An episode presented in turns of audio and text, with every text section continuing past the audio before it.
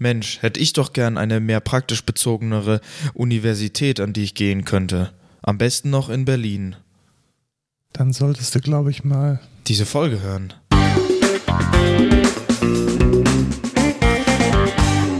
Hallo und willkommen zur 46. Folge Code Culture Podcast. Wir nehmen heute am Montag, den 10. Mai 2021 auf und ich bin Lukas, aka der Robin Hood der, des Stock Markets, denn wir nehmen es den Hedgefonds und geben es den.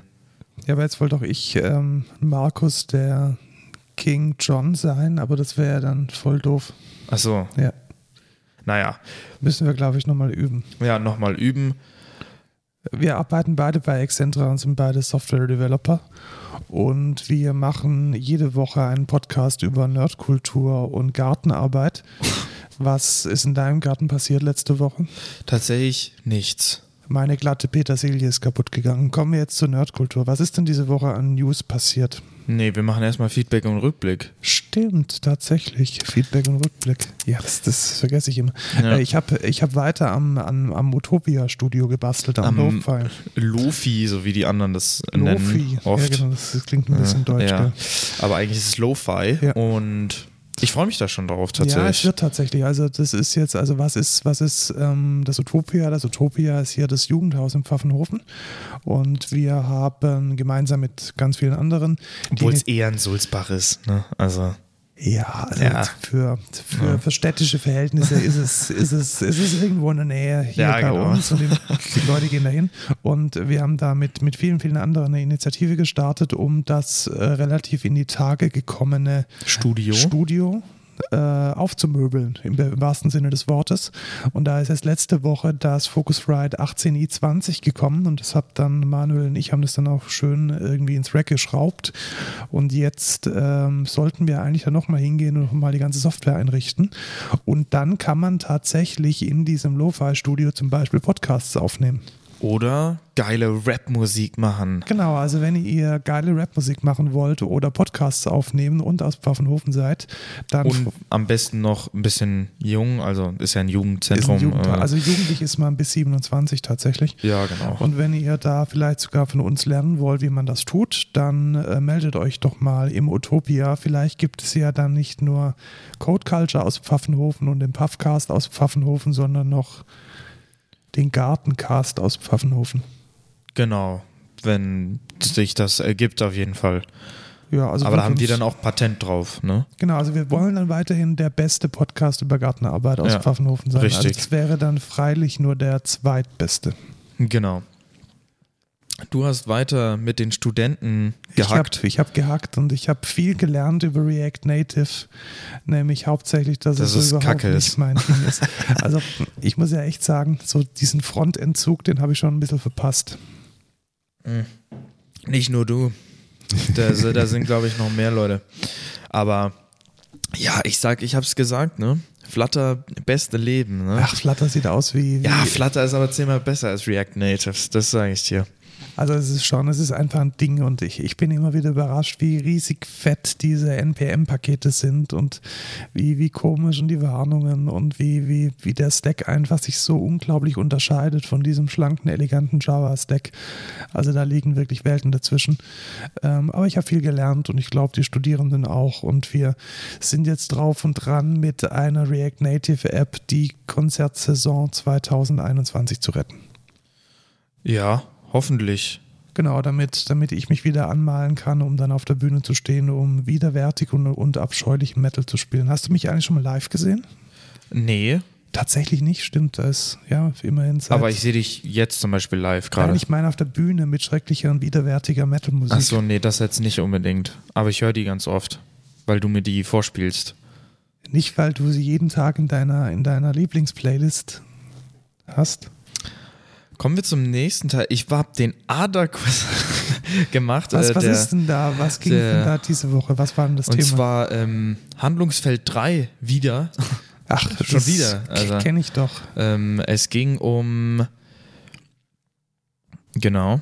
Nee, diesmal weiß ich sogar. Und Oh. zwar ging es um Vier-Ohren-Modell, also Vier-Seiten-Modell nennt man es auch. Da gibt es den Appell, die Ach, Schulz Beziehungsebene. von Thun. Ja, genau. Äh, genau. Selbstoffenbarung und Sachohr. Äh, Ohr, ne? ähm, und äh, ebenfalls haben wir noch andere Sachen beredet. Es ging wieder sehr viel um Beziehungen, Kommunikation etc. Ja, tatsächlich eine sehr interessante Theorie. Also ich wende die selbst oft an, vor allem wenn ich mit Menschen zu tun habe. Also mit Maschinen jetzt nicht so, aber mit Ja. Menschen. Meiner Meinung nach ähm, ist das ein super Podcast. Ja. Ah, was, welche Ebene war das jetzt? Auf welcher Ebene hast du es gehört, wäre die Frage. Ja, Sachohr, oder? Sachohr, ja, immer, immer Sachohr. Ja, Sachohr immer ist einfach. Sachohr, ja. Genau. Ja. Sachohr. Sachohr ist auch ein gutes Stichwort für die nächste und erste News, die wir ähm, berichten wollen, nämlich, dass die Frau Kühners gegen Facebook klagt. Okay. Ja. Was ist denn da los? Du kennst ja die Frau Kühners. Die Frau Kühners ist ähm, Grünen-Politikerin Mhm. und sie ist sehr, sehr, sehr, sehr, sehr, sehr oft Opfer von echt schlimmen, ähm, wie nennt sich das, My-Mais-Memes. My Mais, ja. Me Memes. Memes ähm, auf der, also klassisches, klassisches Ding, irgendein Zitat, das sie nie gesagt hat. Also wirklich so, was weiß ich, man muss allen Ausländern 100.000 Euro geben, wenn sie irgendwie illegal über die Grenze kommen. Also wirklich so auf so einer ganz, ganz, ganz dummen. Obwohl das ja keine Meme ist, das ist ja schon eher ähm, Fake News, oder ja, nicht? genau, es ist ein ja. Fake, Fake News, My My, ein Fake News ähm, Meme und das wird halt geteilt ohne Ende und ich habe die selbst schon gesehen und es ist, es ist wirklich Du schlimm. hast ja auch Also selbst diese, produziert. diese, diese, diese, diese äh, Bilder, die, die haben auch teilweise Rechtschreibfehler in den Zitaten drin Ja, und ja, das steht ja, dann ja. irgendwie drunter, irgendwie, das hat sie in der Zeit gesagt und man weiß genau. wer hat, was wer hat ist. das wohl gemacht? Äh, AfD? Wer war's? Nein, Was? Nein, nicht. Nein, auf keinen. Fall. Gut, long story short. Das Problem ist, dass äh, Facebook momentan solche Falschmeldungen, also insbesondere diese, diese Bilder, die diese Falschmeldungen tragen, immer nur auf Antrag löscht. Das heißt, es wäre jetzt von Renate Künast gefordert, dass jedes individuelle Vorkommen, jedes individuelle Neuhochladen von diesem Bild von ihr individuell gemeldet wird. Ja, ist natürlich schwierig. Genau, und das ist mit, mit dieser, dieser inflationären Anzahl von, von Uploads, die solche, solche Quatschmeldungen und solche Quatschbilder dann kriegen, halt nicht, nicht einzuholen, zumal vieles wahrscheinlich auch in geschlossenen Gruppen passiert. Und wie soll Facebook das jetzt regeln? Ja, sie klagt jetzt dagegen, dass praktisch die, die, ähm, dass die Plattform die gleiche Bilder automatisch depubliziert. Gleiche Bilder. Genau, also das heißt, wenn einmal festgestellt wurde, dass dieses Meme eine Falschmeldung Ah, ist, mhm. dass dann über eine Bilderkennung oder über den, im einfachsten Fall über den Hashcode äh, sichergestellt wird, dass ein Reupload nicht möglich ist. Also Hashcode wird schon mal nicht funktionieren, weil jedes Mal, wenn er das reuploadet, hat er Neue- eine andere Komprimierung Ja, oder so genau, ein Scheiß. Äh, Also das, das geht nicht, man muss es dann schon, denke ich, über optische Ähnlichkeit machen. Und ja, so zwei Herzen in meiner Brust. Problem Nummer eins. Ähm, wir alle wissen, wie gut solche Ähnlichkeitsalgorithmen funktionieren. Komma nicht. Und es kann halt schon sein, dass dann halt auch äh, legale Zitate und vielleicht sogar Parodien von sowas auch mit automatisch depubliziert oder zensiert werden. ja. Muss man, glaube ich, sehr, sehr, sehr aufpassen. Ach, jetzt interessierst du dich dafür. Aber wenn ich über den Upload-Filter rede, äh, da interessiert dich es nicht. Ja, da wird ja kein Urheberrecht verletzt. Ach so, nee, das ist ja kein Bild von ihr. Ja, wenn das, was weiß ich, gekauft Ja. Long story short, ich glaube, man muss aufpassen. Ich finde es aber in, im Grunde finde ich es richtig. Also es kann nicht, es kann nicht der, der, der, der Modus Aber jetzt will, sein. ich, jetzt will ich kurz deine Moral hier. Also das ist, du sagst, wenn Urheberrecht involved ist, also wenn es eine Urheberrechtsverletzung sein könnte, dann ist es okay, Sachen, die eigentlich erlaubt sind, zu löschen. Aber wenn, wenn das nicht so ist, dann ist es nicht okay? nee, das, das meinte ich nicht. Ah, okay. Weil du hast dich nicht beschwert bei, dem, äh, bei den ganzen Upload-Filtern, die jetzt kommen sollen wegen der Urheberrechtsreform. Weil da können natürlich, da werden natürlich Inhalte, die vielleicht erlaubt sind, einfach gelöscht oder nicht hochgeladen. Weil Upload-Filter sind ja das genau das Ding, logischerweise.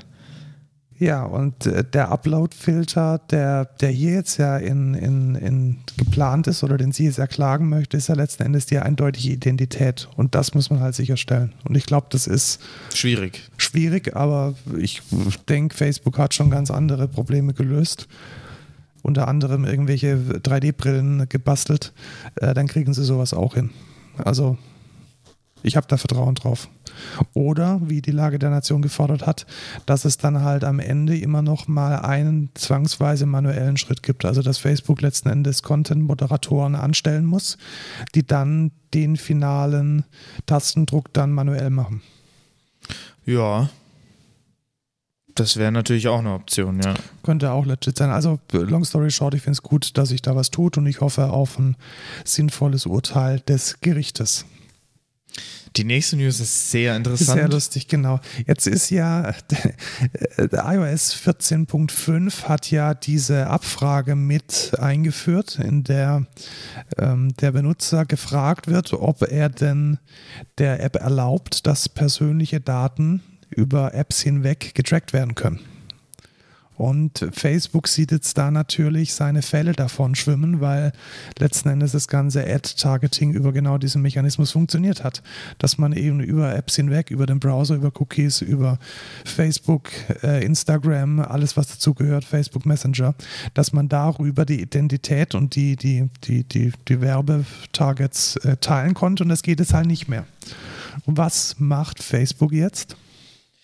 Sie wollen Geld verlangen für Access zu, die, zu den Apps, wenn man sagt, man erlaubt nicht das App-Tracking. Genau, da kommt jetzt so eine, so eine Meldung hoch, die dann sagt, hey, wäre es nicht unglaublich schade, wenn Facebook und Instagram bald Geld kosten würde?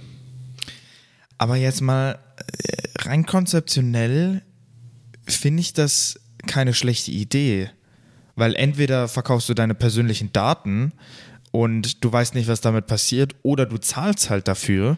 Und das habe ich da tatsächlich auch gedacht. Was würde denn passieren, wenn es tatsächlich ein gutes soziales Netzwerk gäbe, welches Geld kostet?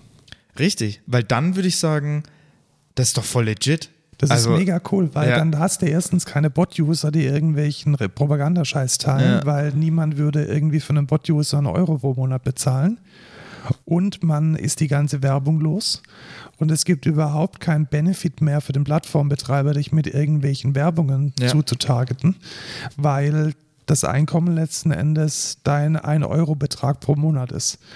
Und ich habe dann tatsächlich mal recherchiert und es gab sowas. Okay. Und das war App.net und die sind pleite gegangen. Oh. Ja, also ähm, was, mir, was mir da eingefallen ist bei App.net war, dass das war irgendwie so ein bisschen eine Hipster-Bubble. Und die hatten, ähm, die hatten das halt komplett offen gemacht tatsächlich. Also die Idee war, dass es äh, da eine offene API, einen offenen Standard gibt und dass dann jeder da irgendwie teilhaben konnte. Und ich glaube, die wollten einfach zu viel. Okay. Hm. Und deswegen sind die da vor drei, vier Jahren ähm, ja, haben es äh, aus dem Markt gegangen.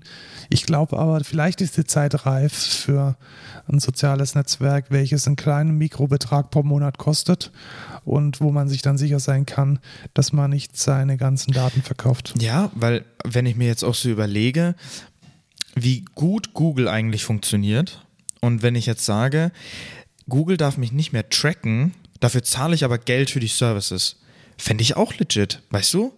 Also ja. ich finde, das ist ein legitter Use Case oder ein, ich finde es relativ legit, weil so wird, wird nicht hinter meinem Rücken irgendwas ge getrackt und für Leute, die das aber erlauben, ist das voll in Ordnung. Und dann zahle ich halt mein Geld, um die, um die Services zu nutzen. Das ist doch voll in Ordnung. Ja, also ich würde die Option sicherlich auch erwägen, wenn jetzt Instagram sagen würde, hey, schau mich werbefrei, ohne irgendwelches Tracking, nachweislich, ohne irgendwelches Tracking und es kostet 2 Euro im Monat. Wäre komplett okay für mich. Ja, wäre auch okay für mich. Also da würde ich sagen, das ist doch cool. Das ist nice. Und ich muss sagen, da, da ist Apple mal wieder Vorreiter. Also sowas gibt es nirgendwo. Wo kann man denn, also höchstens bei Informatikern, wenn man irgendwie, ich installiere mir jetzt uBlock Origin äh, oder hier uBlock Matrix.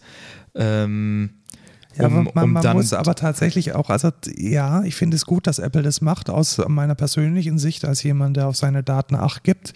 Aber man muss, glaube ich, auch sehen, dass Apple hier natürlich seine Marktmacht ausnutzt. Also sie wollen natürlich die Monetarisierung auf ihrer Plattform möglichst bei sich selbst behalten. Ja, das verstehe ich. Aber ich sag mal auch, ich zahle auch den Preis bei Apple, damit ich Privacy habe. Also es ist ja, ich meine, ich weiß jetzt auch nicht, was Apple mit meinen genauen Daten macht oder so, aber ich bin da eigentlich schon relativ vertrauensvoll und sage da, ey Apple, äh, ich zahle hier gut Geld und ihr macht eigentlich relativ nice Stuff, so kann ich alles offline nutzen oder alles relativ äh, sicher. Weißt du, wie ich meine? Ja, verstehe ich. Und das ist, denke ich, sicherlich auch eines der großen Marktvorteile, die die Apple an der Stelle einfach ausspielt. Ja. Weil sie es halt auch können, weil sie auch kein, keine Plattform haben, die mit den Daten der Benutzern handelt und damit Geld verdient.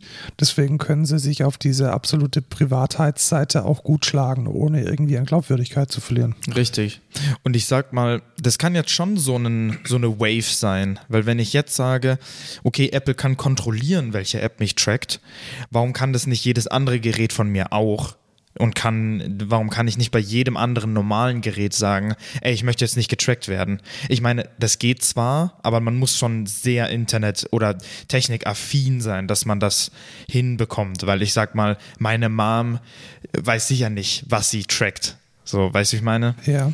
Und letzten Endes sind das auch die, die Standardbenutzer von Facebook. Also ich glaube, unsere Informatiker-Bubble ist da eher ein ganz, ganz, ganz kleiner Teil, wenn die Ja. überhaupt in den sozialen Netzwerken unterwegs sind.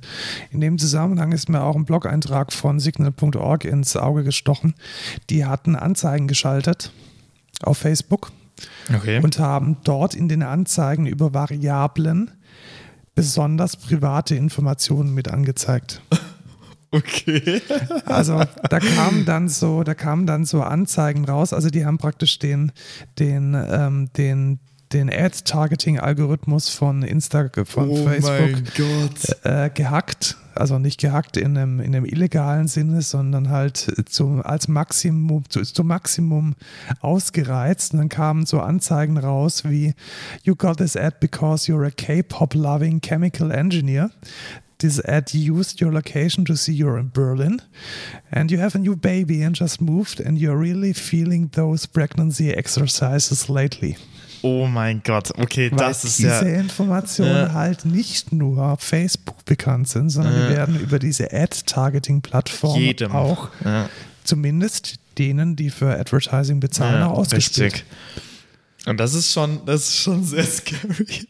Weil wenn man das dann sieht, dann denkt man sich auch nur so, okay. Aber sehr schlaue Ad-Campaign, finde ich. Also, und Apple, äh, nicht Apple, Facebook hat ihn natürlich sofort gepult, als sie gemerkt haben, was da, was da passiert. Aber da war der, da war dann der Drop schon gelutscht. da war der Damage schon dann, ja. Äh, fand ich sehr spannend. Also wer da ein bisschen lachen möchte und wer auch mal verstehen möchte, wie die, wie die Ad-API von Facebook so funktioniert. Und ich muss ja echt sagen, ich bin, ich bin selbst geschockt. Also wir fahren ja gerade große Kampagnen auf Facebook für Ja. unser Recruiting. Und was man da alles einstellen kann und wen man da alles targeten ta- kann. Von A-B-Testing und welches funktioniert besser und dann automatisch hier, was weiß ich, wir merken, dass irgendwie die 20-Jährigen aus Pfaffenhofen am ehesten draufklicken, dann wird das nochmal enforced. Also da wird, da wird schon ordentlich mit den Daten der, des Produktes, also letzten Endes ist der User das Produkt, da wird mit den Produktdaten ordentlich gespielt. ja. Umso schlimmer ist es, dass Facebook jetzt Pläne hat, Geht Ein- komplette Facebook-News hier. ein Instagram für Kinder aufzuziehen. Also es gibt ja schon YouTube für Kinder, YouTube Kids, Mhm. bei dem dann besonders ähm, irgendwelche komischen Cartoons und irgendwelche kinderkompatiblen Videos ausgespielt werden. Und jetzt soll es auch ein Instagram für Kinder geben.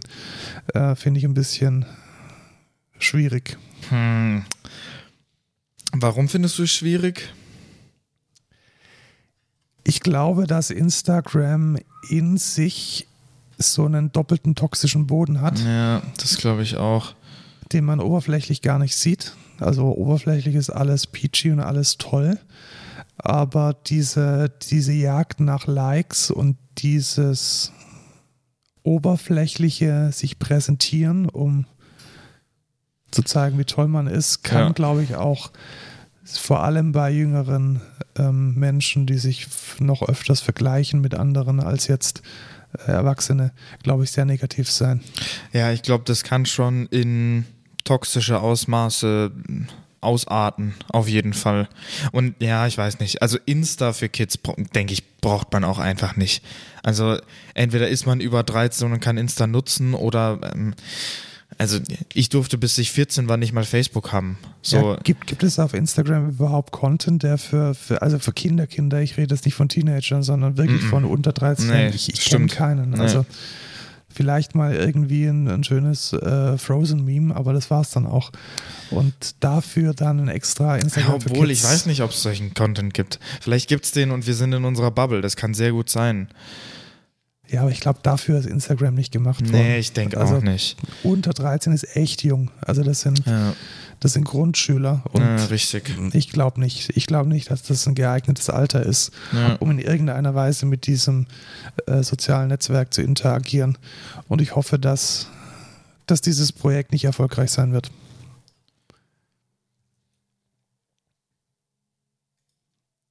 Was Okay. allerdings relativ erfolgreich ist, und das hatten wir letztes Mal schon ähm, gesagt, und da ist mir diese News dann äh, besonders aufgefallen. Facebook versucht jetzt zumindest in Kanada und, in den USA ähm, so Nachbarschaftsgruppen ganz stark zu pushen. Also da wird Genau das, also was genau wir letztes das, Mal was gesagt wir haben. letztes Mal gesagt haben, dass halt der große Vorteil von Facebook darin liegt, dass sie halt diese, diese Ad-Hoc-Gruppen, diese lokalen Interessensgruppen, dass sie mit denen besonders stark sind. Das wird jetzt wohl automatisiert gemacht. Also letzten Endes eine Nachbarschaftsgruppe, so nach dem Motto, hey, du wohnst hier in diesem Viertel, schau doch mal, was da, was da abgeht und geh in diese Gruppe mit rein. Ich finde, da Komm in haben die Gruppe. Kommen die Gruppe, genau. Ich glaube, da haben sie, da haben sie schon den Nagel auf den Kopf getroffen, Ja, weil das denke ist, glaube ich, was, was gut funktioniert. Facebook hat eine eher ältere Zielgruppe, da möchte man schauen, was so in seiner Nachbarschaft passiert. Hat man vielleicht auch irgendwo eine Wohnung oder ein Haus? Ja, außerdem, ich finde das sogar relativ cool, weil man kann sich in der Nachbarschaft einfach vielleicht auch besser abstimmen.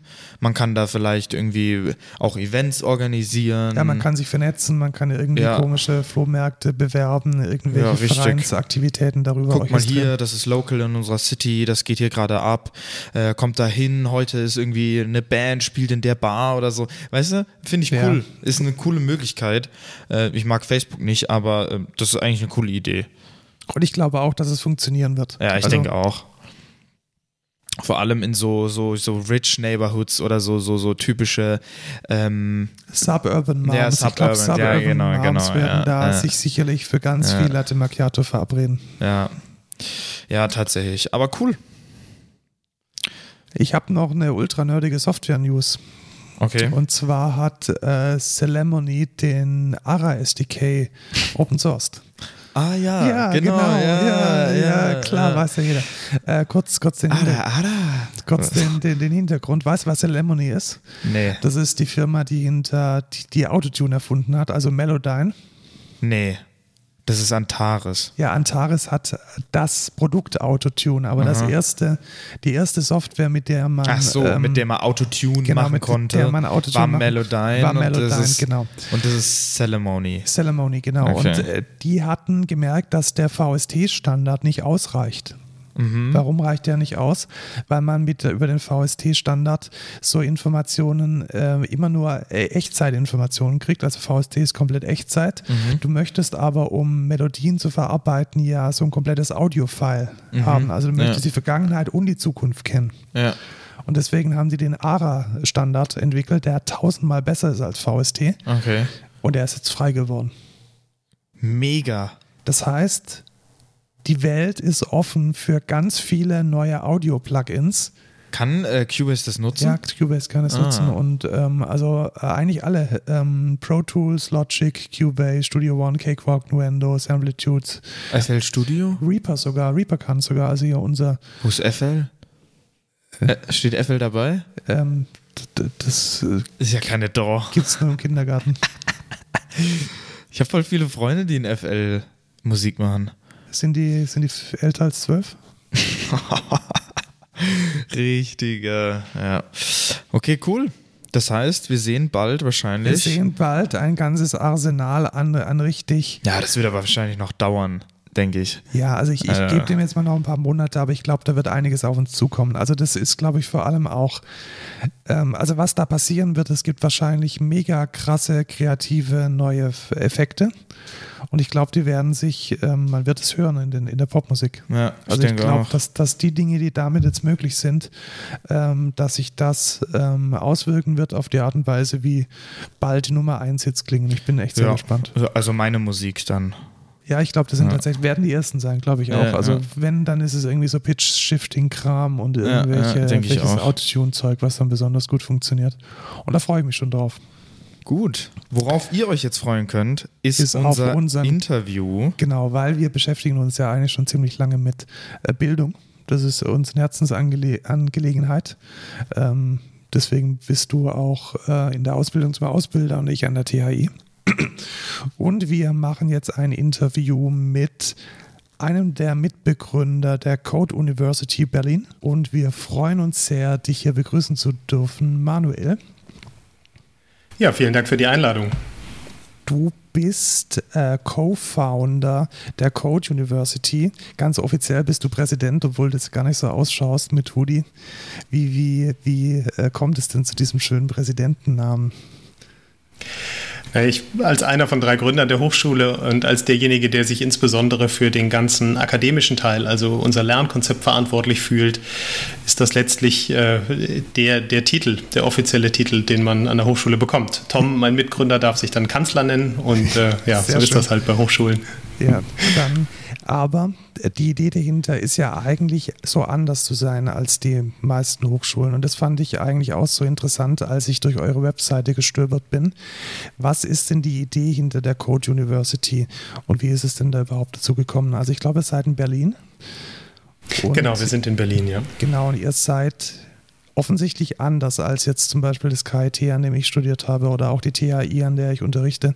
Was zeichnet euch denn aus was, was unterscheidet euch denn von den traditionellen und wie seid ihr überhaupt dazu gekommen, jetzt im, im 21. Jahrhundert eine neue Hochschule zu gründen?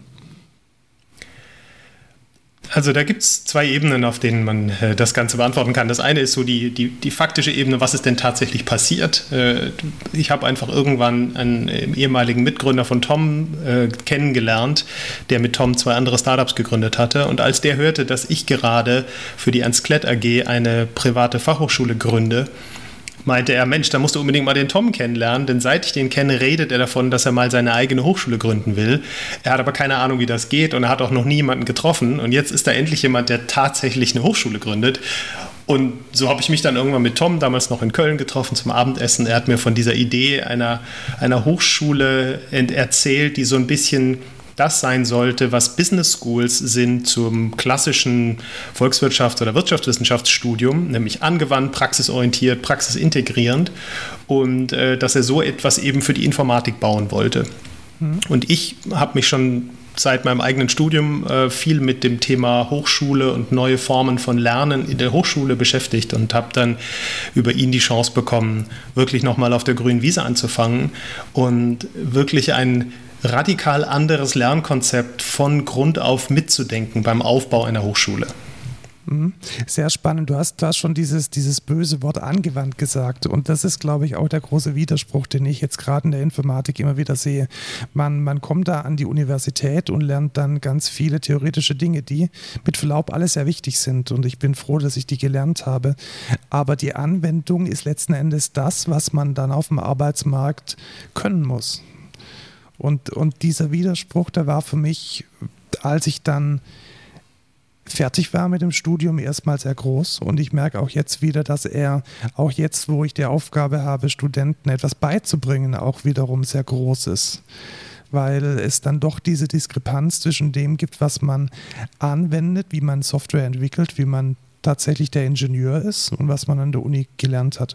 Und, und welche Methoden ähm, nutzt ihr da? Welche Ansätze verfolgt ihr da, um diese Diskrepanz zu überbrücken oder im besten Fall sogar auszumerzen? Unsere, unser zentraler Ansatz sind Projekte und zwar mhm. echte Projekte. Das ja. heißt, unsere Studierenden arbeiten vom zweiten Semester an an selbstgewählten Projekten. Und damit schlagen wir mehrere Fliegen äh, mit dieser Klappe, weil wir zum einen den Studierenden ein, ein, Spiel, ein Spielfeld geben, in dem sie Dinge ausprobieren können technische Sachen, methodische Dinge anwenden und ausprobieren, ob die irgendwas taugen, ob sie mit denen zurechtkommen, ob sich die Theorie, die sie im Kopf haben, in die Praxis tatsächlich übertragen lässt. Gleichzeitig merken sie in der Anwendung, dass ganz viele neue Fragen entstehen, die dann wiederum die Auseinandersetzung mit der Theorie befruchten. Und das sind oftmals Fragen, auf die man gar nicht kommt, wenn man sich mhm. nur mit der reinen Theorie auseinandersetzt. Dahinter steckt aber noch, eine, noch ein anderer Effekt, auf den wir zielen, und das ist dieses selbst ausgewählte. Mit der Wahl des Projekts können sich die Studierenden auch selbst für ihre Lernziele entscheiden. Das heißt, sie können selber in jedem Semester wieder neu definieren, was will ich eigentlich lernen, was interessiert mich gerade, worauf bin ich wirklich neugierig. Mhm. Und, und ganz oft entwickeln diese Projekte eben auch eine Eigendynamik, weil dann die Studierenden das Projekt selber ähm, vorantreiben wollen, sich da drin vertiefen und was auf die Beine stellen wollen. Und noch dazu kommt, dass sie das dann typischerweise im Team tun. Das heißt, sie lernen auch, was es heißt, mit anderen zusammenzuarbeiten und lernen auch, was für Konflikte da aufkommen und bekommen dann von uns an der Hochschule eben nicht nur fachliche Unterstützung von unseren Professorinnen und Professoren, sondern zum Beispiel auch Unterstützung von Teamcoaches, die ihnen helfen zu verstehen, wie eigentlich Teamwork funktioniert, was man da lernen muss, wie man mit Konflikten umgeht, wie man sich organisiert als Team, wie man äh, emotionale Probleme auffängt, wie man dafür sorgt, dass alle tatsächlich produktiv etwas dazu beitragen. Und das alles hängt sich letztlich an diesem projektbasierten Lernen auf, das wir ein Stück weit ins Zentrum unserer Hochschule gestellt haben. Verstehe. Also es geht dann mehr darum, diese extrinsische Motivation von einem, von einem festgesetzten Curriculum umzuwandeln in eine, in eine intrinsische Motivation, sodass die Leute ihr Ding letzten Endes machen können, das dann halt trotz, allerdings trotzdem noch in einem, in einem, ähm, ja, in einem Hochschulkontext stattfindet. Da stellt sich für genau. mich jetzt natürlich die Frage, wie verdient man denn sich dann seine ECTS-Punkte? Also wie ist es dann mit der, mit der Leistungskontrolle? Gibt es die überhaupt? Oder ist das? Ja, die gibt es. Also die gibt es. Wir sind ja ähm, bewusst, wollen wir auch staatlich anerkannte Hochschule sein. Das heißt, für uns gelten die gleichen Regeln wie für, für alle Hochschulen in, im Bologna-Raum. Und deswegen versuchen wir immer so ein bisschen Brücken zu bauen zwischen dieser intrinsisch motivierten Projektarbeit auf der einen Seite und natürlich dem formalisierten Abprüfen von, von erreichten Kompetenzen. Das ist typischerweise bei uns eine Art von Fachgespräch. Also man setzt sich in eine formal, eine mündliche Prüfung oder elektronische Präsenzprüfung, weil man ja auch noch elektronische Geräte dabei hat, und erklärt dem Prüfer oder der Prüferin, was man gemacht hat in seinem Projekt, welche Theorie man gelernt hat, wie man sie angewendet hat und muss aber auch schon äh, begründen, welche Entscheidung man getroffen hat. Also warum hast du die eine Technik genommen, nicht die andere? Warum hast du dich für diese Methode entschieden? Welche Probleme gab es bei der Implementierung? Ähm, sodass eben einmal das theoretische Wissen abgeprüft wird, wie in jeder anderen Hochschulprüfung auch, aber eben auch die Implementierung und die Auseinandersetzung. Und im Zweifel schaut man sich, wir haben ja nicht nur Softwareentwicklung als, als Studiengang, sondern eben auch Interaction Design zum Beispiel. Man kann sich auch Skizzen anschauen und Designs und Prototypen und ein bisschen auch den, den, die Lernerfahrung, die, die Learning Journey äh, beleuchten und, ähm, und am Ende gibt der Professor oder die Professorin eine Einschätzung ab, wie sie den, den Studierenden eben einschätzen.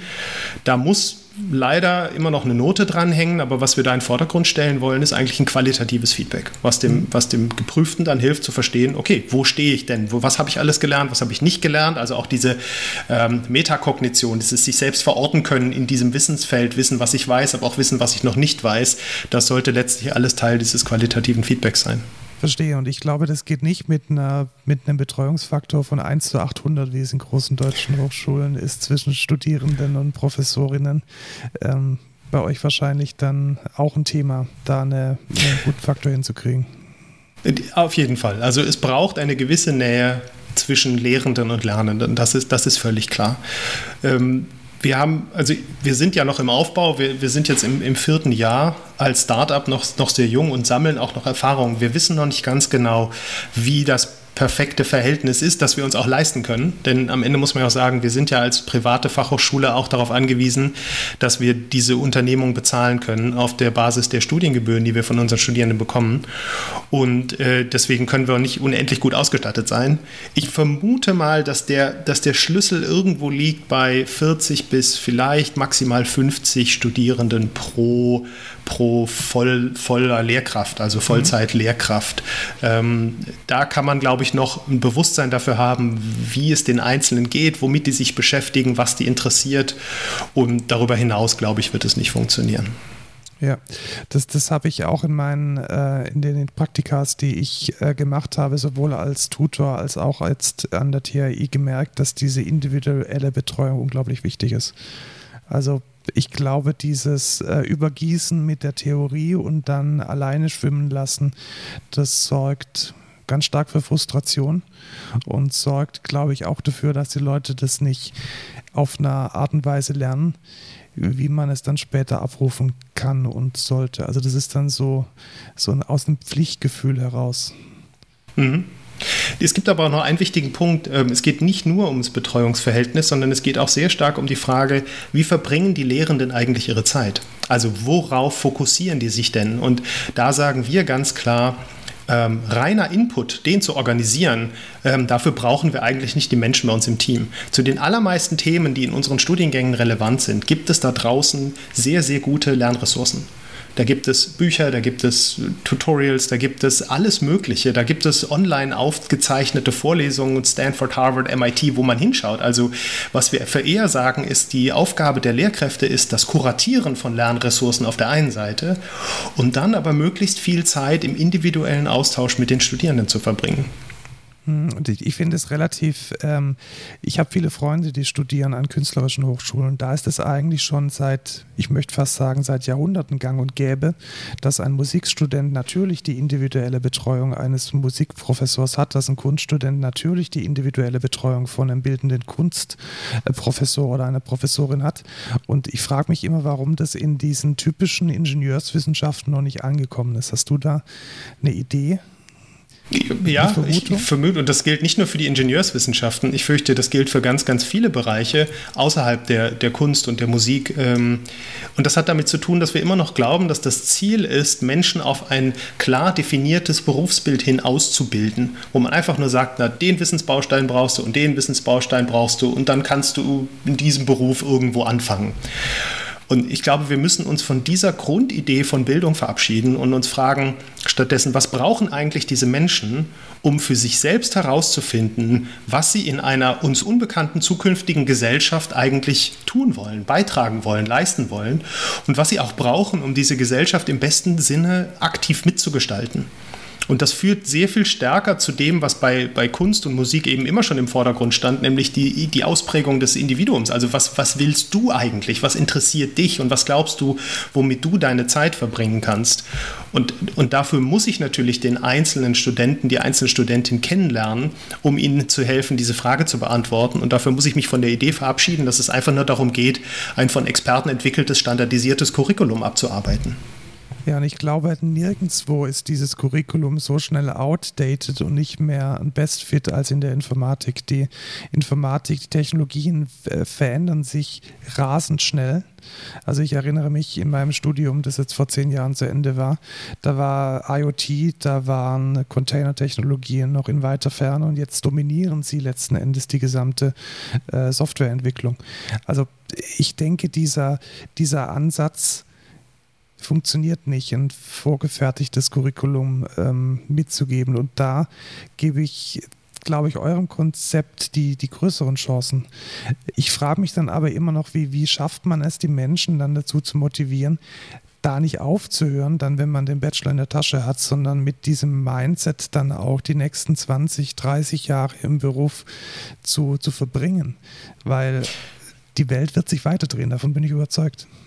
Absolut. Und das, du hast im Grunde das Stichwort schon gesagt. Am Ende geht es nicht um das, was die Leute bei uns im Studium an fachlichem Wissen an sich aneignen, sondern es geht um die Haltung, es geht um das Mindset, das sie sich, das sie sich erarbeiten.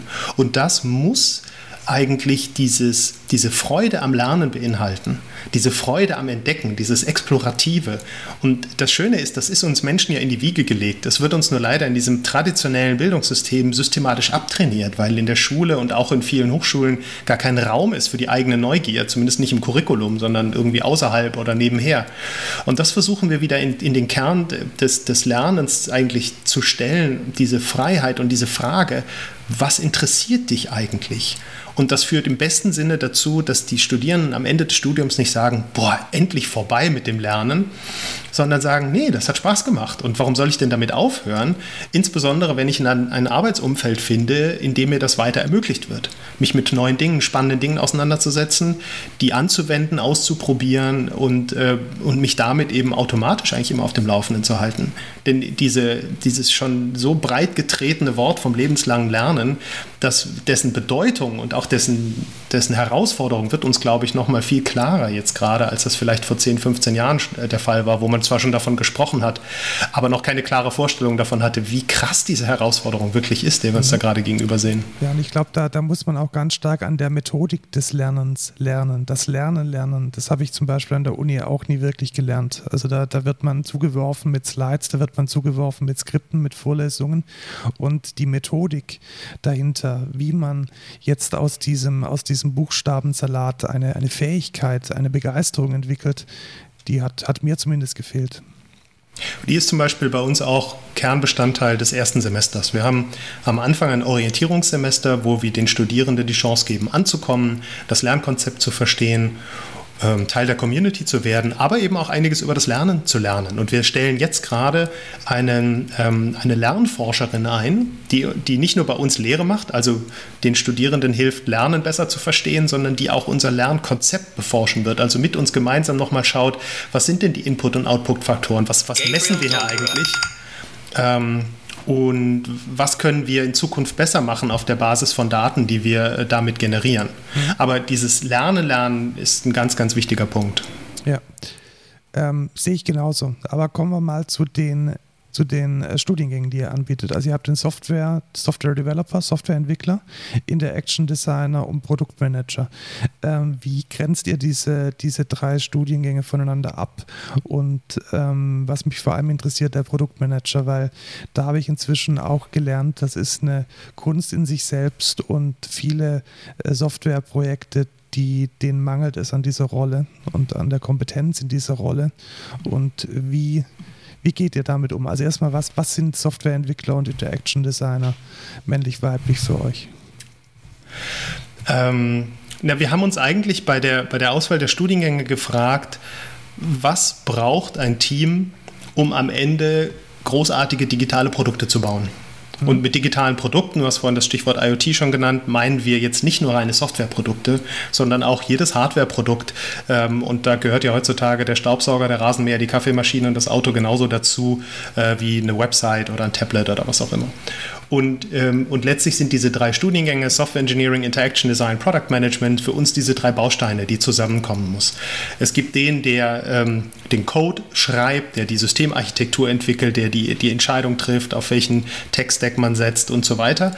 Ähm, das ist letztlich der klassische Softwareentwickler. Wobei auch da man klar machen muss, dir muss ich das nicht erklären, aber dass natürlich Softwareentwicklung, Software Engineering viel mehr ist als Code schreiben. Das fängt ja an von Problem verstehen, äh, ähm, Umgebung verstehen, in dem das ganze System funktionieren soll, bis hin zu äh, ganz vielen Fragen. Ne? Wie, wie teste ich das dann hinterher? Wie sorge ich dafür, dass es auch der Dümmste benutzen kann? Und äh, wie implementiere ich das in einem, also ne, langer Prozess, ja. großes, komplexes Thema. Ähm, das ist der eine Faktor. Der zweite Faktor ist letztlich derjenige, der die Mensch-Maschine-Interaktion definiert. Also wie soll ein Mensch mit diesem Produkt, Gerät, wo, was auch immer es ist, eigentlich interagieren. Und da geht es um klassisches Screen Design, ähm, App Design, da geht es aber auch um, um Hebel und, und Tasten und physische, physische Interaktion. Und es geht auch jetzt verstärkt um Zukunftsformen der Interaktion, also Spracherkennung, ähm, Voice Interfaces, Gestenerkennung, Eyeball Tracking. Also da gibt es ja auch ganz viel, was dann sehr stark in die Zukunft hineinspielt. Wie interagieren wir in 10, 15 Jahren mit Technologie? Haben wir dann noch Geräte in der Hand? Drücken wir noch auf irgendwelchen Bildschirmen rum? Verschwindet die Technologie? Wir haben einen Professor gehabt, dessen dessen Lieblingsthema war Vanishing Interfaces. Also wo verschwinden die Interfaces hin und was, mhm. was passiert dann? Und äh, das sind so die, die Kernfragen des Interaction Designs. Und äh, der dritte, das Product Management, das sind die Menschen, die die Produkte denken können, die also eine Idee davon haben, wie Produkte zustande kommen, wer die Zielgruppe ist, äh, wie man ganz schnell etwas an den Markt bringt, um Feedback zu sammeln, aber auch wie man den, Entwicklungsprozess organisiert, sodass die Entwickler und Designer wissen, was sie zu tun haben, wie sie zusammenarbeiten müssen, wie man das äh, mit den entsprechenden Methoden sortiert, organisiert und am Ende auch ein bisschen, wie man versteht, wie man mit sowas Geld verdienen kann, also was die Monetarisierungsoptionen sind etc. Ähm, was, was mir immer, du hast jetzt gesagt, ähm, ganz viel davon ist, ist Handwerk, aber vieles geht auch in so eine Richtung Ideen finden, Visionen entwickeln und ein, ein, ein konsistentes Produkt definieren. Wie, wie geht man in einem Studium denn mit den Dingen um, die kein Handwerk sind? Also wo es jetzt nicht die, die Anleitung gibt, Schritt 1, 2, 3, 4, 5, sondern wo so auf einmal so Wörter wie Inspiration oder Idee kommen. Kann man sowas lernen? Kann man sowas strukturiert lernen? Oder funktioniert es dann anders? Das kann man definitiv lernen, aber man kann es nicht lehren. Das ist, das ist der entscheidende Unterschied, der einem klar sein muss. Und insofern setzen wir da eben sehr stark auf die Lernumgebung, die wir bieten. Was wir wollen, ist eine Lernumgebung schaffen, in der die Studierenden sich trauen, Dinge auszuprobieren sich trauen, kreativ zu sein, ähm, auch sich trauen, wirklich zu scheitern. Projekte scheitern bei uns ständig und ähm, wir versuchen dann immer zu sagen, Learning is productive failing. Also wenn du produktiv scheiterst, dann, also dich fragst, warum bin ich gescheitert und was kann ich daraus lernen, dann kann das viel spannender sein als ein erfolgreiches Projekt, wo du hinterher gar nicht genau weißt, warum du erfolgreich warst, aber es fühlt sich irgendwie gut an. Und insofern geht es bei uns sehr viel nicht nur um die Frage, was, was machen jetzt die einzelnen Lehrenden, sondern was ist die Lernumgebung, die wir bieten, die die Studierenden herausfordert, aber sie auch eben ähm, ermutigt, kreativ zu sein, auf neue Ideen zu kommen, ähm, Dinge auszuprobieren und auch Herausforderungen anzunehmen. Ja, und ich befürchte, das ist, glaube ich, der Punkt, an dem eine klassische Hochschule sehr wenig zu bieten hat. Und ähm, ja, ich, ich finde es spannend. Ich, ich bin noch nicht so, so wirklich von überzeugt, ob, ob es ob es im Endeffekt funktioniert, ob man das in einem, in einem Hochschulkontext, diese Kreativität lehren kann ich, also ich denke da jetzt auch tatsächlich an diese, an diese, an diese Musikhochschulen, die, da kommen dann am Ende halt auch wieder nur die, die, ähm, die, die technisch brillanten Klavierspieler raus. Habt ihr euch da schon mal Gedanken gemacht, wie man sowas dann verhindert, dass man, dass man dieses, dieses Gleich, Gleichschalten, dieses ähm, Yet Another ähm, Software Engineer, wie man dieses Thema angeht oder vermeidet? Also ganz viel geht, bei uns geht es ganz viel zum Beispiel darum, dass unsere Community, also die, die Gemeinschaft der, der Lernenden, ein sicherer Ort ist, mhm.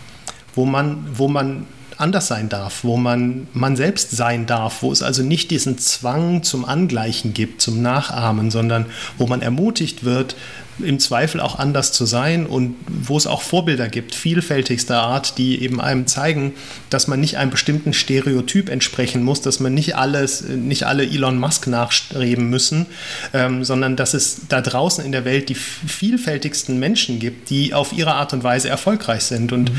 und so versuchen wir eben letztlich sehr stark darauf zu setzen, dass die Umgebung das den Studierenden erlaubt, ähm, ihren eigenen Weg zu finden. Und natürlich auch die Tatsache, dass wir eben nicht sagen, hier ist dein Studium, arbeite das bitte ab, sondern sagen, hier ist der Raum an Möglichkeiten, den du hast.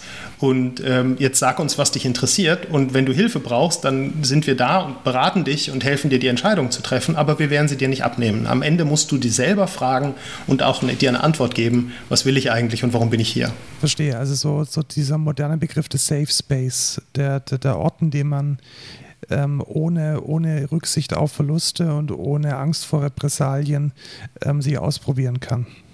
Genau. Also äh, da kommen dann auch Dinge raus, die dazu führen, dass Menschen uns verlassen. Also wir hatten schon eine Studentin, die hatte sich für Interaction Design eingeschrieben und nach einem Jahr in der Code hat sie gesagt, wisst ihr was, ähm, ich habe festgestellt, ich will in die soziale Arbeit. Mhm. Ähm, und sie hat sich das, ja, ihr Vater war halt in einer, in, einer, in einer Designagentur und irgendwie hatte sich das für sie so angefühlt, als wäre das für sie ihr Weg. Und irgendwie hat, sie, hat die, die Zeit an der Code ihr geholfen zu entscheiden, nein, ich bin hier falsch.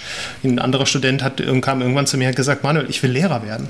Ähm, mich hat die ganze Auseinandersetzung mit, mit dem Lernkonzept und so davon überzeugt, ich will gar kein Entwickler werden, ich will was ganz anderes machen. Also manchmal sehen wir, dass das, dass das funktioniert, dass Menschen auch ein Stück weit ähm, sich von, von externen Erwartungen freimachen können, weil Student sein ist ja auch so ein bisschen ein Freifahrtschein. Man mhm. hat ja dann offiziell Status für eine gewisse Zeit. Ja und kann dann auch sagen, so, okay, ähm, jetzt habe ich erstmal ein bisschen den Raum, mich auszuprobieren und mich auch ein bisschen genau mit dieser Frage auseinanderzusetzen. Ist es dann eine große Umstellung für jene Studenten, jede Studi jene Studierenden, die dann direkt von der Schule kommen und dieses, dieses äh, geschedulte Lernen gewohnt sind? Oder das vielleicht Teilweise. sogar erwarten und einfordern? Das ist ähm, immer wieder ein Thema und äh, dazu muss man ja wissen, wir erstens verirrt sich niemand an die Code. Mhm. Jeder, der bei uns landet, trifft da ja eine sehr der bewusste weiß, Entscheidung. Einlässt, ja. Genau, und das Zweite ist, wir haben ein Auswahlverfahren, äh, wo unser Ziel nicht ist, die Menschen mit den besten Noten auszusuchen, sondern wirklich die einzelnen Bewerberinnen und Bewerber kennenzulernen, um letztlich zu schauen, wem trauen wir eigentlich zu, in dieser sehr speziellen Umgebung, die wir bieten, glücklich und erfolgreich zu sein. Und äh, am Ende nehmen wir 15 bis 20 Prozent der jährlichen Bewerberinnen und Bewerber auf und geben uns viel Mühe, die kennenzulernen. Und trotzdem haben wir im ersten Semester immer wieder diese Situation, wo jemand sagt, mich hat noch nie jemand gefragt, worauf ich neugierig bin. Ich habe ehrlich gesagt keine Ahnung. Ähm, wo wir nur sagen können, nimm dir Zeit, denn du musst dich bei uns noch nicht mal am Anfang für einen Studiengang entscheiden. Du kannst mhm. jederzeit, dadurch, dass die Module so frei kombinierbar sind und die Studiengänge so viele Freiheiten bieten, kann man auch im vierten Semester noch sagen, ich möchte doch einen anderen Abschluss.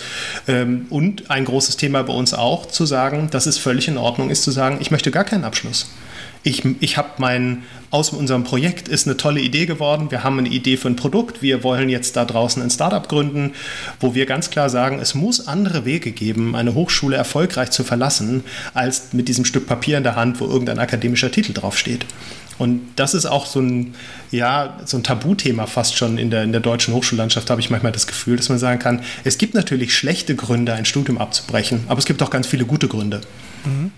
Glaubst du, da, da, da muss auch die Industrie mal lernen, dieses äh, eine andere Bewertung der, der, der Bewerber dann vorzunehmen.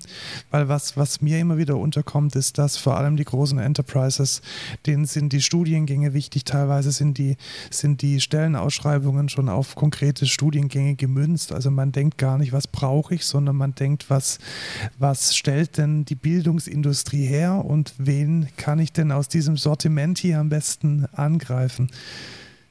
Wie kriegt man das gelöst? Ähm, da, da, spielt uns natürlich gerade der, die Arbeitsmarktsituation in die Hände. Ähm, viele, gerade die, die, größeren Konzerne, merken, dass sie es sich gar nicht leisten können, wenn sie wirklich junge, ambitionierte Menschen für sich gewinnen wollen. Einfach zu sagen, hier ist unser Schema und wenn du da reinpasst, dann darfst du dich bewerben und wenn nicht, darfst du dich noch nicht mal bewerben. Das sehen wir an der Tatsache, dass wir einige Unternehmenspartner haben, die die sich sehr engagieren, um überhaupt unsere Studierenden kennenzulernen, um mit denen arbeiten zu können, um mit denen Projekte machen zu können. Und da sind eben nicht nur die, die digitalen Vorreiter, die wir in Deutschland haben, dabei, sondern da ist auch ein Porsche und ein Bosch und eine Telekom dabei, weil die eben auch merken, dass das kein Selbstläufer mehr ist, dass die Marke nicht ausreicht, um sie mit wirklich den guten Bewerberinnen und Bewerbern zu versorgen, die sie brauchen. Ich glaube, da findet ein Umdenken statt. Das dauert sicherlich noch eine Weile, aber wir sind da auf einem guten Weg. Ähm, Ernst Young zum Beispiel hat vor, ich glaube, über einem Jahr schon äh, bekannt gegeben, dass sie weltweit bei keiner Stelle, die sie ausschreiben, einen akademischen Abschluss mehr voraussetzen. Und das sind natürlich so Signale, die, die, ähm, die zeigen, in welche Richtung die Entwicklung geht. Ja, und vielleicht ist es dann tatsächlich so, also dass, dass der Markt es einfach regelt. Ich glaube, gerade der Markt, der, der im digitalen Bereich, der Arbeitsmarkt ist gerade so weggefegt, sind wir ehrlich. Also wir haben Vollbeschäftigung, ähm, dass sich letzten Endes der, der Arbeitnehmer aussuchen kann, wo er arbeitet. Und das ist, äh, ja. glaube ich, schon eine, eine, eine, neue Sicht, mit der sich dann die eine oder andere Premium-Bude erstmal auseinandersetzen muss. Das ist, das ist der eine Punkt. Der andere Punkt ist aber auch, dass wenn man dann mit Unternehmensvertretern spricht über, über Weiterbildung, über ähm, die Frage, was sie eigentlich glauben, was sie und ihre Organisation brauchen, um diese digitale Transformation zu meistern, von der alle reden, dann sind wir ja wieder ganz schnell bei dem Mindset, bei der Haltung der einzelnen Menschen, die in so einer Organisation arbeiten. Und da wollen sie ja alle die, die neugierig sind und die kreativ sind und die Sachen ausprobieren, weil sie sagen, anders schaffen wir das ja gar nicht, diesen riesen Wandel, der da vor uns steht. Ja, aber, die aber das muss ich dann irgendwie auch. halt immer ja. das Diplom und dann, dann ist es halt, also das, das ist so ein so wasch mir den Pelz und mache ihn nicht nass. Ich habe das so das Gefühl, ja. dass das, das funktioniert noch nicht. Also da, da muss vielleicht mal so eine, eine Bombe einschlagen in, den, in, de, in die HR-Recruiting-Abteilung, dass das da mal umgedacht wird. Das stimmt, da gibt es noch ganz viele Inkongruenzen innerhalb der eigenen Organisation. Die einen reden davon, die anderen praktizieren es noch nicht, das stimmt schon. Was mir aufgefallen ist, anderes Thema, was mir aufgefallen ist auf eurer Webseite, ihr habt so ein Querschnittsprogramm und das ist mir sehr positiv ins Auge gestochen. So, so meine Geschichte, ich weiß nicht, ob du meine, meine akademische Biografie kennst. Ich habe nebenher noch angewandte Kulturwissenschaften studiert, weil es mir gehörig auf den Senkel gegangen ist, dass diese, diese gesellschaftliche Komponente von der Informatik null vorkommt. Also mhm. gar nicht. Und man, letzten Endes ist ja Informatik wie die Mathematik, wie die Physik ein Werkzeug, um äh, mit der Wirklichkeit zu interagieren und die Gesellschaft zu formen. Und da hat es mir sehr gut gefallen, dass ihr ein Querschnittsprogramm namens Science, Technology und Society habt. Was, was, steckt denn da dahinter? Was war bei euch der Gedanke? Ähnlicher wie bei mir oder, ähm, oder dann doch nochmal was anderes? Ziemlich genau dieser Gedanke. Also erstmal muss man sagen, ähm, einige der Ideen, die wir an der Code University umgesetzt haben, ähm, die habe ich von meiner eigenen Hochschule geklaut. Ich habe äh, an der privaten Universität Wittenherdecke studiert und da gab es ein Studium Fundamentale. Das war verpflichtend für alle, egal ob sie Medizin, Zahnmedizin oder wie ich Wirtschaftswissenschaften, Philosophie und Kulturwissenschaften studiert haben. Und es ging eben darum, diese Menschen an bestimmte Themen heranzuführen, an ihre künstlerische, kreative und kommunikative Kompetenz. Und äh, man merkte einfach damals schon im Studium, wie wichtig das war, ähm, eben auch für die Mediziner, für die Pflegewissenschaftler und für alle, die sonst natürlich immer sehr stark in ihrem Fach versinken. Und da haben wir von Anfang an gesagt, das wollen wir übernehmen, wollen natürlich die passende Form für uns finden und haben dann gesehen, dass es in den USA schon diesen Studiengangszuschnitt gibt, Science, Technology and Society. Und das bringt es, wie gesagt, also für uns sehr gut auf den Punkt. Es geht nämlich genau um dieses Spannungsfeld von Wissenschaft, Technologie und Gesellschaft und um die Fähigkeit, sich in diesem Spannungsfeld zu verorten. Und dann kommt genau das, was du gesagt hast. Wenn wir das Ziel haben, Menschen auszubilden, die unsere zukünftige Gesellschaft mitgestalten, weil sie verstehen, wie Technik Gesellschaft beeinflusst und weil sie Produkte bauen, die vielleicht Millionen oder bei manchen sogar Milliarden Menschen benutzen, dann wollen wir, dass sie ein Verständnis dafür haben, wie sie diese Gesellschaft beeinflussen wollen und welche Konsequenzen ihr Handeln hat. Fast schon so eine Art moralischen Kompass der einem hilft zu entscheiden, wofür will ich denn dieses Wissen, das ich habe, einsetzen. Und ich glaube, wenn wir, wenn wir die Welt schauen, sehen wir viele Beispiele dafür, was passieren kann, wenn Menschen fachlich gut sind, wenn Menschen unternehmerisch viel Energie haben, aber überhaupt keine Vorstellung davon, wie sie eigentlich Gesellschaft zum Positiven hin verändern können oder wollen. Und das braucht es einfach beides. Man braucht die fachliche Expertise und auch die, die, die, die Kraft, Dinge zu verändern, aber man braucht auch diese Urteilskraft, die einem hilft, dann zu entscheiden, was ist hier eigentlich sinnvoll und was, was nicht. Ja, sehe ich ganz genauso, weil ich glaube, eine ganz große Gefahr, die, die ich auch sehe bei dem bisherigen Bildungssystem, ist, dass diese sehr kompetenten Menschen mit, dieser, mit diesen Inselfähigkeiten auf die Gesellschaft losgelassen werden und dann aber in, ab dem ersten Tag in ihrem Beruf, in ihrem, dem, was sie tun, eben sich nicht mehr in dieser Informatikblase bewegen, sondern Teil eines einer gesellschaftlichen Dynamik sind. Sie machen ein Produkt, sie entscheiden sich, arbeite ich jetzt für die Petrochemie arbeite ich für die Waffenindustrie, arbeite ich für ein so soziales Netzwerk, arbeite ich mit privaten Daten, arbeite ich mit, mit wissenschaftlichen Daten. Das sind alles Dinge, die werden in dem klassischen Studium nicht behandelt. Und ich glaube, es ist der einzig richtige Weg, ähm, die, die Inhalte und den Scope von diesen klassischen Ingenieursstudiengängen komplett aufzuweichen. Und ich meine, es gab, also wir haben damals, als wir uns mit dem Thema beschäftigt haben, natürlich auch ein bisschen gesucht.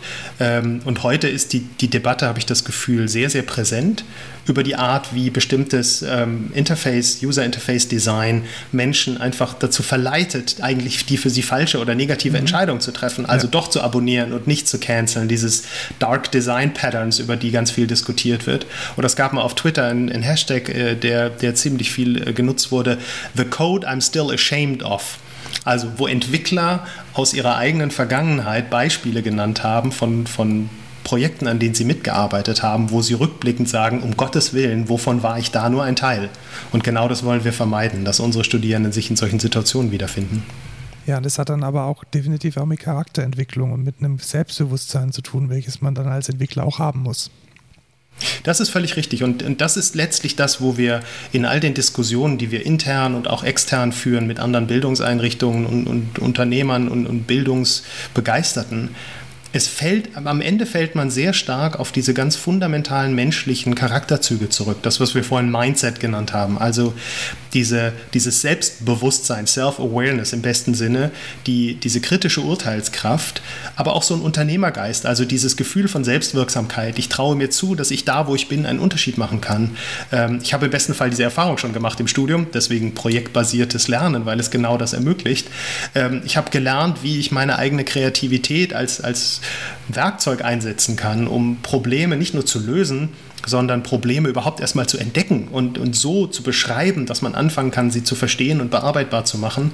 Und, und all das es hat nichts mit fachlicher Ausbildung zu tun, sondern vielmehr eben mit der Entwicklung eines Mindsets. Bei uns nennen wir das dann The Pioneers Mindset ähm, und versuchen damit eben all diese Faktoren zusammenzufassen und zu sagen, das ist mindestens genauso wichtig, wenn nicht noch wichtiger, als die fachliche Ausbildung, die in den einzelnen Studiengängen stattfindet. Wenn, wenn ich jetzt bei euch äh, studieren möchte, wie, wie, wie geht es? Ich gehe auf code.berlin und bewerbe mich. Was, was muss ich mitbringen? Was muss ich tun? Wie vorhin schon kurz angesprochen, wir suchen Menschen, die, denen wir einfach zutrauen, ähm, in der Umgebung, die wir bieten können, ähm, glücklich und erfolgreich zu sein. Also das Bewerbungsverfahren ist sehr darauf ausgelegt, erstmal sicherzustellen, dass der Bewerber oder die Bewerberin wissen, dass sie wissen, worauf sie sich einlassen, dass sie also wirklich eine Idee davon haben, was es heißt, bei uns zu studieren und wir Enttäuschungen im besten Sinne äh, vermeiden können. Und dann wollen wir die Menschen kennenlernen, wollen ihre Motivation verstehen, wollen wissen, äh, was sie mit all dem, was wir ihnen bieten können, eigentlich tun wollen. Ähm, Im besten Falle wollen wir schon sehen, dass sie in der Vergangenheit schon irgendwo mal etwas gestaltet haben, irgendwo Verantwortung übernommen haben. Also nicht einfach nur mitgelaufen sind und unauffällig waren, sondern an, im sozialen, im privaten, im, im schulischen Umfeld, wo auch immer, tatsächlich mal irgendwo einen Unterschied gemacht haben. Und wir wollen ein bisschen sehen, dass sie in der Lage sind, ähm, dass sie selbst reflektiert sind. Weil für dieses selbstgesteuerte Lernen ist das eine wichtige Voraussetzung, dass du dir gegenüber ein Stück weit ehrlich sein kannst, sagen, wo stehe ich, was habe ich getan und damit auch Verantwortung für dein eigenes Handeln übernimmst. Das sind so die, die Kriterien, nach denen wir suchen. Und, und ein Aspekt, der für uns ganz wichtig ist, weil bei uns ganz viel in der Community und auch im Team stattfindet, ist, dass, dass es gibt, also es gibt so ein bisschen toxische Persönlichkeiten, also Menschen, die mhm. in Teams ganz, ganz schwer, es ganz, ganz schwer machen, produktiv zusammenzuarbeiten. Die versuchen wir ein Stück weit rauszufiltern, weil wir gemerkt haben in der Vergangenheit, dass Einzelne es einer großen Gruppe von Menschen sehr, sehr schwer machen können, zusammenzuarbeiten. Und das sind so die wichtigsten Faktoren unseres, unseres Auswahlverfahrens. Und man muss gut Englisch können, denn bei uns findet alles auf Englisch statt. Das ist noch eine wichtige Grundvoraussetzung. Ja, was ich auch sehr sinnvoll finde, weil letzten Endes ist die gesamte Dokumentation von den Dingen, die man dann technisch umsetzen wird, auf Englisch und da ist Englisch. Das ist der eine Punkt, aber wir haben auch Studierende aus 70 Ländern. Also wir haben auch eine sehr internationale Community und ich glaube, die Tatsache, dass man bei uns studieren kann, ohne auf Hochschulniveau Deutsch zu können, ist auch eine große Chance für viele, äh, die ansonsten gar nicht bei uns wären. Ja, macht es auch sehr barrierefrei. Ähm, zum Schluss möchte ich noch auf ein Thema zu sprechen kommen. Ihr engagiert euch auch für den Nachwuchs mit einer gemeinnützigen Initiative. Das fand ich sehr spannend, weil ähm, man kann ähm, jedes Blasinstrument dieser Welt sehr einfach lernen hier im Bayerischen äh, Musikverein. Man kann gegen jeden Fußball äh, treten, den man ähm, findet im Sportverein. Was war eure Idee mit der Code- und Design-Initiative? Wir haben schon relativ früh, ähm, als wir die Code University gegründet haben, also angefangen haben, das Konzept zu entwickeln, für uns festgestellt, dass wir dass wir alle, die, also, also im Gründerteam, alle die Überzeugung teilen, dass heutzutage eigentlich jeder Mensch ein Grundverständnis für digitale Technologien haben sollte, egal was er später aus seinem beruflichen Leben machen möchte. Und dass wir natürlich mit den Studiengängen, die wir anbieten und mit der Größe, die wir als Hochschule haben, wir haben jetzt knapp über 500 Studierende, natürlich immer nur ein Tropfen auf den heißen Stein sein werden und auch immer nur diejenigen anziehen, die das auch als berufliche Perspektive haben. Und deswegen haben wir gesagt, wir probieren einfach mal, ob wir nicht mit so einem Camp-Format, wo wir Jugendliche für vier Tage in den Schulferien einladen, zu uns zu kommen, ähm, denen die Chance bieten, einfach auszuprobieren, was man mit digitalen Technologien anfangen kann, äh, was das mit einem selber zu tun hat, wie man da seine Neugier ausleben kann. Haben das in Köln gemacht, haben auch gemerkt, dass es da viel Unterstützung und auch Sponsoring von, von Unternehmen und der Stadt gab und haben einfach mal gesagt, kommt vorbei, wir probieren das aus. Hier haben wir 100 Laptops, hier haben wir 20 Coaches ehrenamtlich, die betreuen euch, die helfen euch. Aber wir wollen mit einer ganz entscheidenden Frage anfangen. Was interessiert dich? Was möchtest du gerne bauen? Worauf bist du neugierig? Sodass es sich eben nicht wie Schule anfühlt, sondern wie ein freier Raum, wo ich ausprobieren kann, wo ich im Team Spaß haben kann und wo ich hinterher feststelle, hoppla, ich habe was gelernt aber ich saß nicht da wie im Klassenzimmer, sondern ich habe was gelernt, weil ich was ausprobiert habe, weil ich was rausfinden wollte, weil ich irgendein Problem lösen wollte. Und, und am Ende hatten wir 120 Jugendliche, großartige Projekte, die zusammengekommen sind. Und wir hatten Anfänger und Fortgeschrittene. Also wir hatten die, die auch bei Jugend Hackt schon waren und bei der Informatik-Olympiade dabei waren. Aber wir hatten auch die, die wirklich zum ersten Mal da saßen und sagten, ich habe eigentlich noch nie so richtig mit einem Laptop gearbeitet.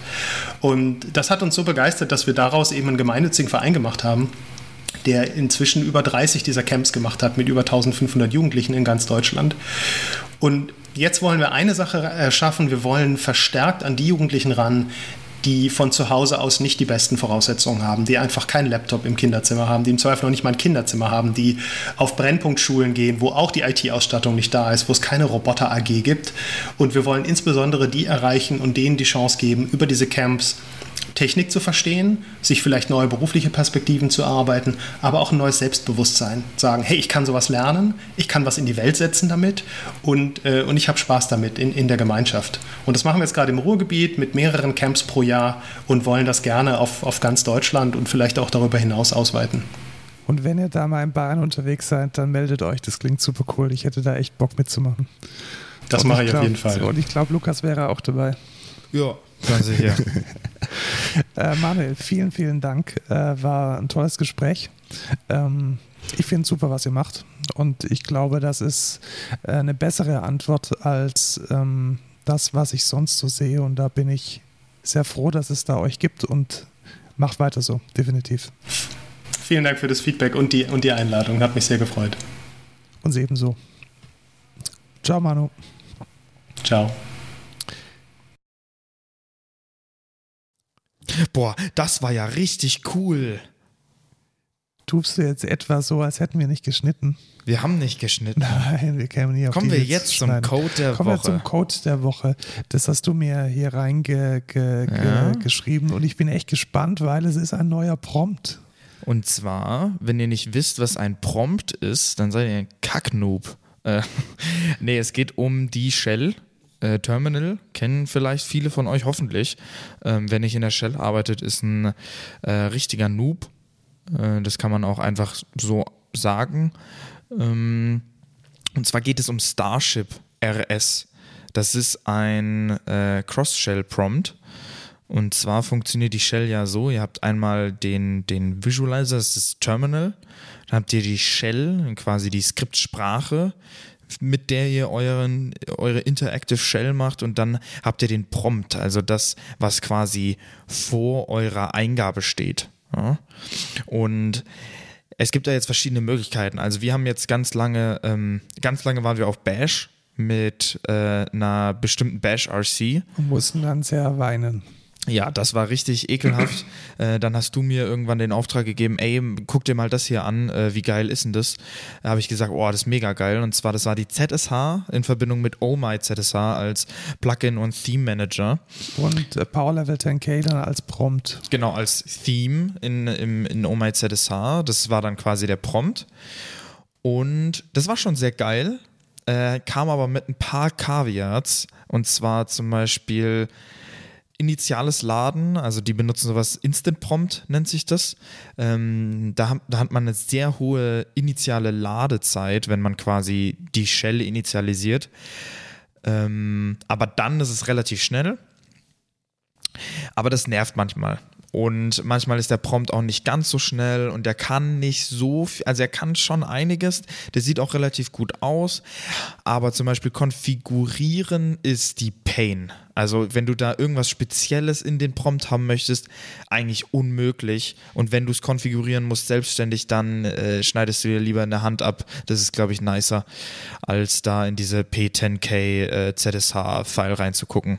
Und ich habe von ein paar Freunden tatsächlich äh, Starship empfohlen bekommen und ich muss sagen, das ist sehr geil.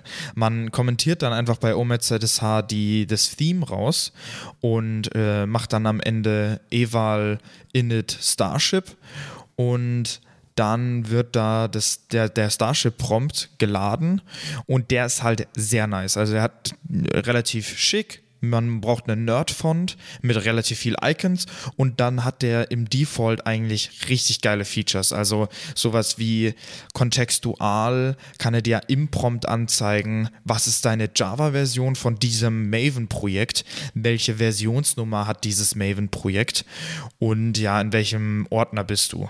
Du kannst jetzt aber auch sagen, wenn du es jetzt speziell haben willst, wenn du jetzt viel mit Kubernetes machst, so wie ich zum Beispiel zurzeit, kann man sagen, ich möchte jetzt enablen, dass der Kubernetes-Prompt dauerhaft angezeigt wird. Und dann steht dann nämlich die ganze Zeit drin, in welchem Kubernetes-Kontext ich mich gerade befinde.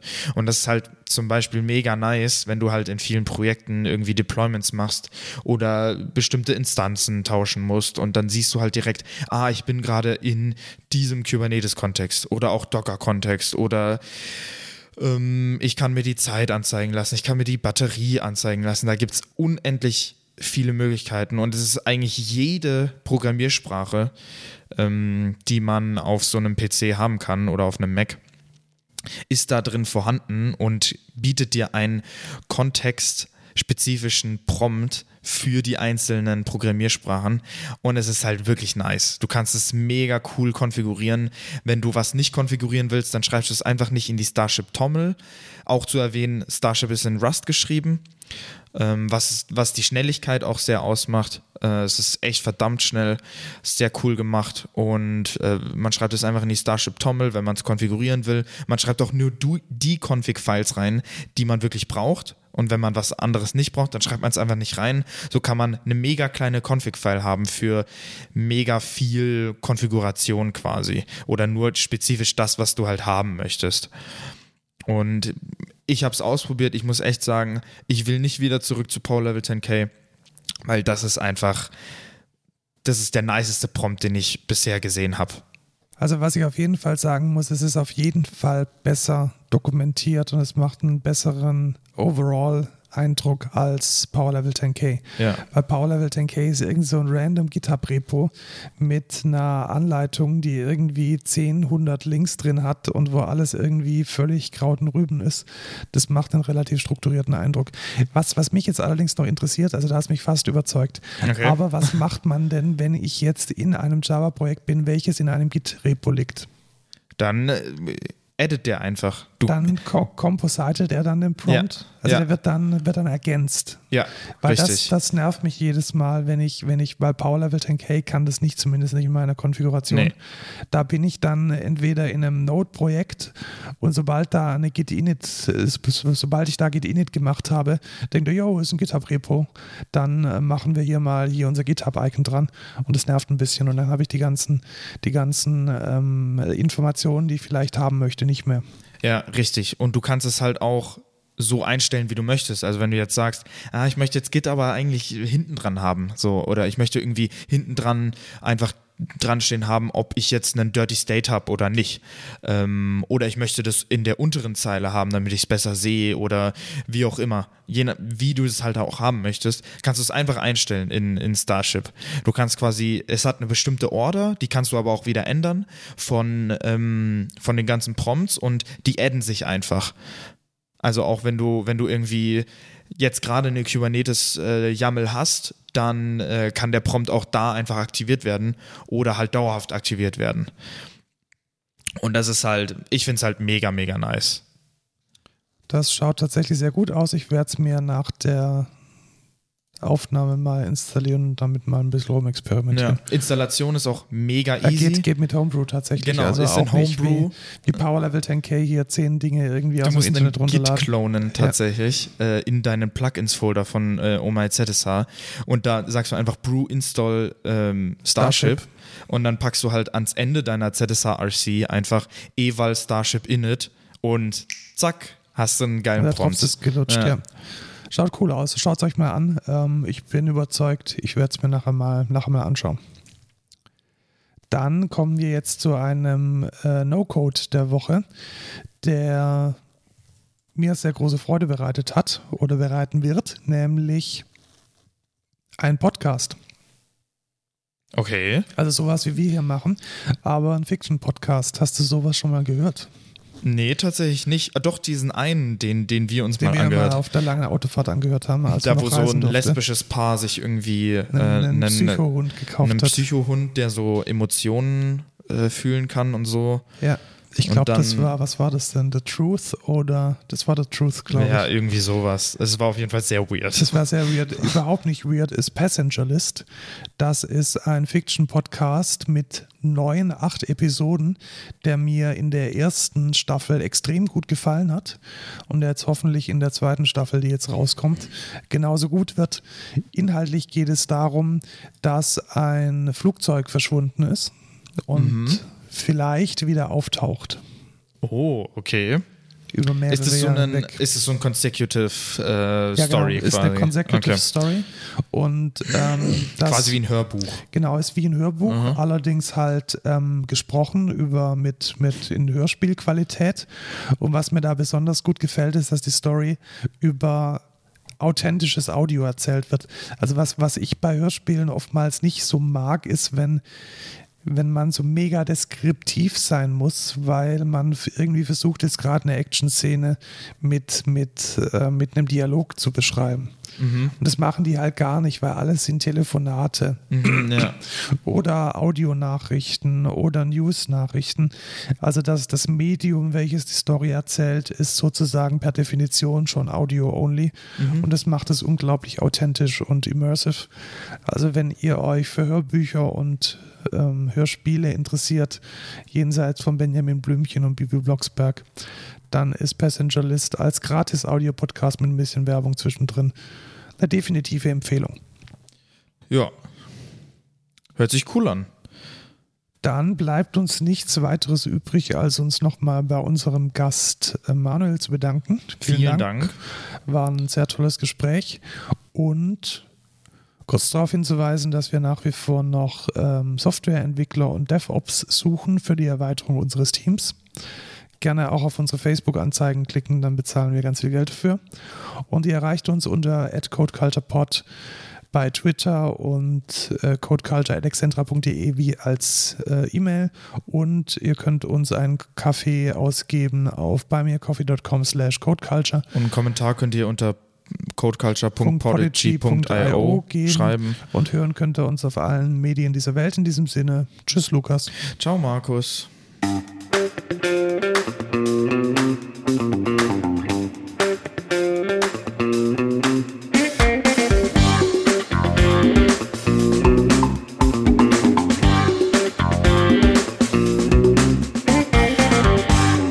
So, und jetzt noch irgendwas essen. Irgendwas Geiles.